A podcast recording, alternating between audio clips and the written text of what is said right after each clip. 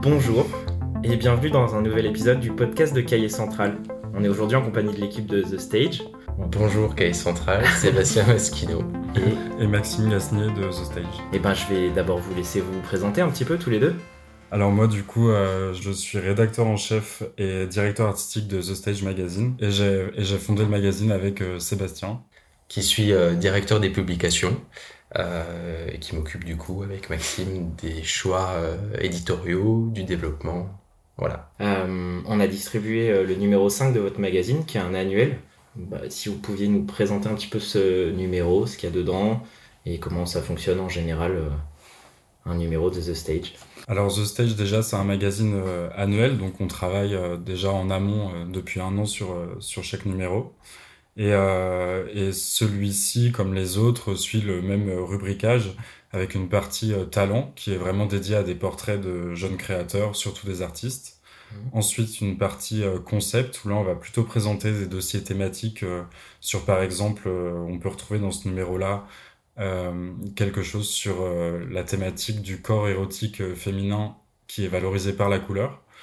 Et on a ensuite une rubrique sur les expériences. Donc l'expérience, qu'est-ce que c'est? C'est vraiment la transversalité de tout type de création, que ce soit du graphisme, de l'édition, un peu de design, mais aussi de la scénographie. C'est une cartographie de la création contemporaine. On ne s'inscrit pas forcément dans une temporalité au niveau de l'actualité, euh, c'est plutôt une sensibilité générale qui définit la ligne euh, éditoriale du magazine. Pour revenir un, petit peu au, début, euh, comment est-ce que vous avez eu l'idée de faire ce magazine?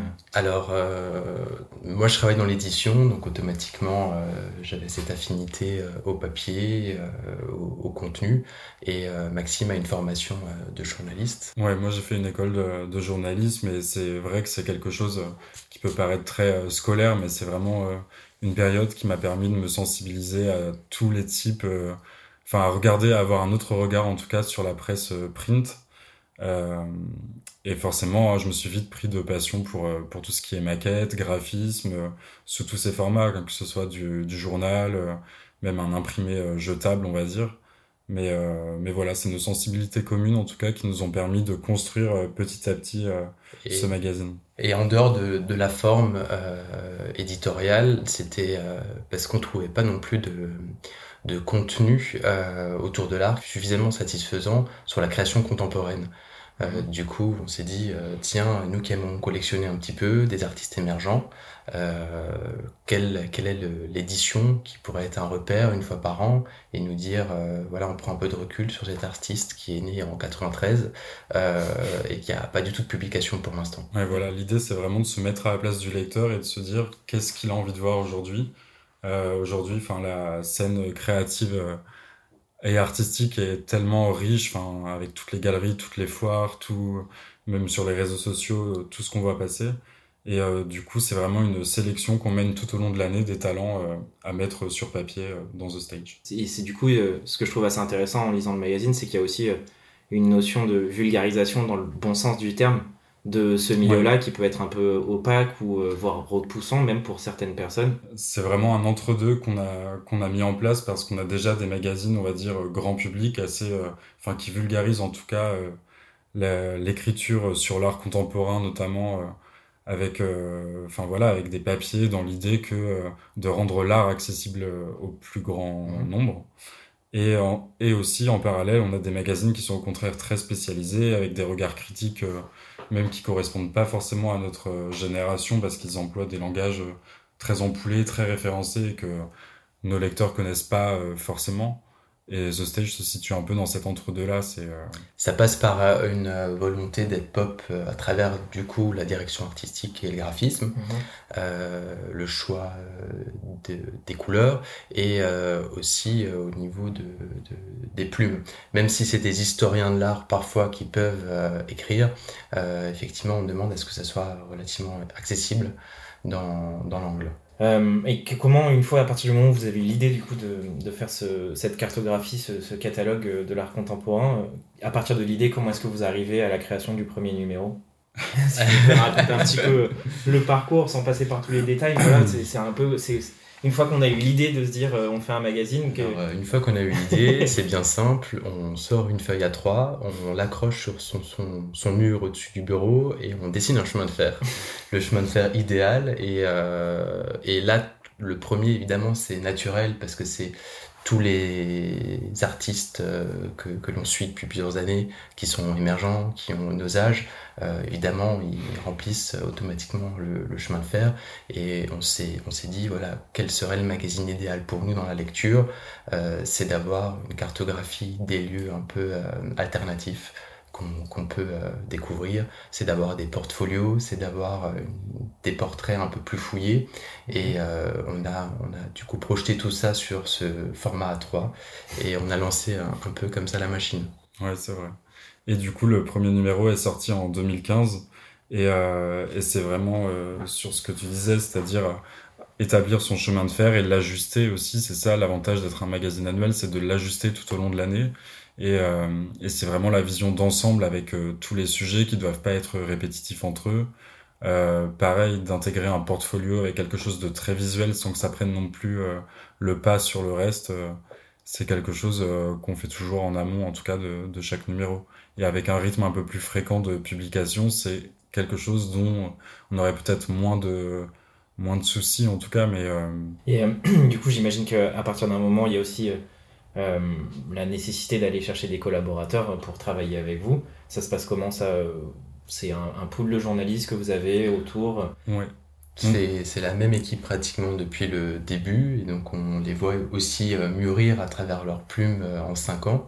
Euh, mais euh, c'est des gens qui sont relativement fidèles et qui sont en France un peu partout. Ouais, c'est surtout des. Enfin, on a vraiment de tout. On a des historiens de l'art, on a aussi des personnes qui travaillent dans des institutions culturelles, donc euh, qui sont quand même déjà assez proches du domaine euh, des arts plastiques, euh, des arts contemporains et même parfois des arts vivants.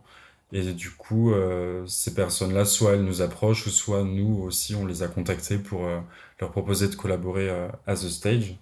Et c'est vraiment toute cette diversité de plumes, en tout cas, qui fait la richesse du magazine.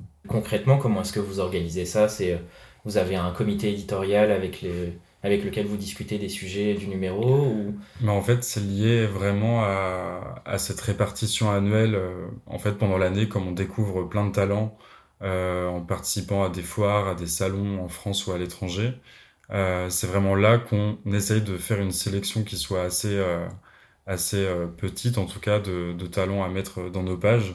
Et on laisse aussi bien sûr la possibilité à nos contributeurs de nous proposer des sujets ou des artistes que eux-mêmes auraient repérés via des expositions ou autres. La périodicité nous permet au fil de l'eau, du coup, euh, de savoir qui pourra écrire, parce qu'on connaît évidemment toutes les sensibilités des uns et des autres, et en découvrant un artiste, on va se dire, tiens, euh, c'est euh, tel journaliste, je suis sûr qu'il sera ravi d'écrire sur cet artiste, et ça se fait en général de cette façon. Donc on n'a pas de comité éditorial, puisque la périodicité nous permet vraiment de, de prendre le temps de voir chaque, chaque contributeur, euh, Maxime et moi de réfléchir sur quelle façon on va, euh, quelle façon on va articuler les sujets. Euh, donc c'est pas forcément très formel. C'est ce que je disais tout à l'heure, c'est vraiment du cas par cas, donc de façon à, enfin voir si il y a des artistes qui sont pas en répétition avec d'autres, par exemple par le même médium qu'ils vont employer dans leur pratique, mhm. de pas mettre en avant par exemple deux photographes qui vont faire similairement la même chose. Donc c'est pour ça aussi que c'est une discussion plus commune avec nos contributeurs que euh, qu'un comité voilà, éditorial qui se réunit en amont et qui décide euh, solidement des sujets. J'imagine aussi que cette euh, construction au fil de l'eau, elle vous permet d'être dans un rythme qui est plus calme et d'avoir un, un, bouclage peut-être un peu moins violent que d'autres publications. Ouais. Je crois que les bouclages c'est toujours un petit peu violent, mais effectivement ça nous voilà on n'est pas pris par le temps en tout cas par rapport à ça. Oui, de même pour la maquette aussi c'est Enfin, même si elle est assez similaire depuis plusieurs numéros, elle, elle s'ajuste, elle, elle, évolue un petit peu et il y a toujours des choses à, à revoir, même au niveau, au niveau, des idées de présentation d'un artiste qui, par exemple, on avait envisagé en interview et qui finalement finira euh, en portrait ou en portfolio. C'est euh, voilà, c'est des choses euh, qu'on peut se permettre. Par rapport au comité éditorial, l'avantage de pas non plus donner, de, réunir parfois euh, tant de personnes pour l'avoir fait déjà par ailleurs, euh, c'est de conserver une vision des choses et de pas s'en éloigner ou de pas de pas lâcher prise en tout cas sur certaines certaines visions qu'on peut avoir du magazine. Hmm. sera ça, ça permet vraiment d'articuler tout parfaitement depuis le premier numéro. Et vous voyez une évolution dans votre manière de travailler depuis le premier numéro jusqu'à aujourd'hui le cinquième? Je pense que c'est, euh, ça reste euh, la même chose d'un point de vue euh, fluidité avec les collaborateurs. Même choix des artistes, on procède vraiment de la même manière. Enfin, choix des talents au sens large, de, voilà, de voyager, de visiter des expositions et, du coup, euh, ça, ça n'a pas vraiment euh, évolué en tout cas. J'imagine que pour euh, remplir un numéro, il y a une veille assez conséquente à, faire pour découvrir ces artistes. Comment est-ce que vous fonctionnez de ce côté-là? Alors, de façon, dans un premier temps, de façon assez traditionnelle, c'est-à-dire visiter des ateliers, visiter les foires en France, en Europe, euh, et euh, évidemment, et c'est forcément euh, pas négligeable en réalité, les réseaux sociaux avec Instagram qui, voilà, qui permet quand même de découvrir des artistes aux États-Unis qu'on ne peut pas forcément découvrir aussi facilement qu'aux ateliers de Belleville ou ailleurs. donc il y a, y a, cette veille-là tout au long de, de l'année, au moins pendant six mois. C'est vrai que les réseaux sociaux sont assez importants parce que, comme tu le disais, c'est il y a vraiment la, la proximité et l'éloignement qui jouent énormément et Instagram est par exemple directement dans notre poche et ça va être aussi un outil pour euh, certains artistes qui sont même pas encore euh, représentés par des galeries ou qui n'ont pas une visibilité ou, ou même parfois euh, pas assez d'argent pour faire leur propre site web mais qui ont une bonne enfin voilà qui ont tout ce qu'il faut pour avoir une, une bonne vision de l'art. Instagram pour eux c'est une vitrine. Ils se la construisent avec leur identité, ils ont toujours un style dans, dans la manière de photographier leurs œuvres. Et, euh, et c'est aussi pour le coup, euh, de notre côté, un outil de contact pour rentrer euh, en contact avec eux et, et créer du lien en dehors de la production print euh, du magazine, on alimente nous un webzine euh, donc euh, de, contenu avec une ligne éditoriale un petit peu différente puisque là on couvre l'actualité contrairement au print et effectivement ça nous permet de les rencontrer physiquement de temps en temps, d'échanger avec eux, de, de, voir comment eux aussi évoluent et comment nous on peut faire évoluer notre magazine par rapport à notre communauté. tu, parles, tu viens de parler d'un webzine. Euh, comment est-ce que vous envisagez justement tout ce qui peut être produit autour du magazine print? C'est une expérience en fait, un magazine quand on croise un contenu avec euh, un papier, une feuille de papier calque, euh, on propose une expérience.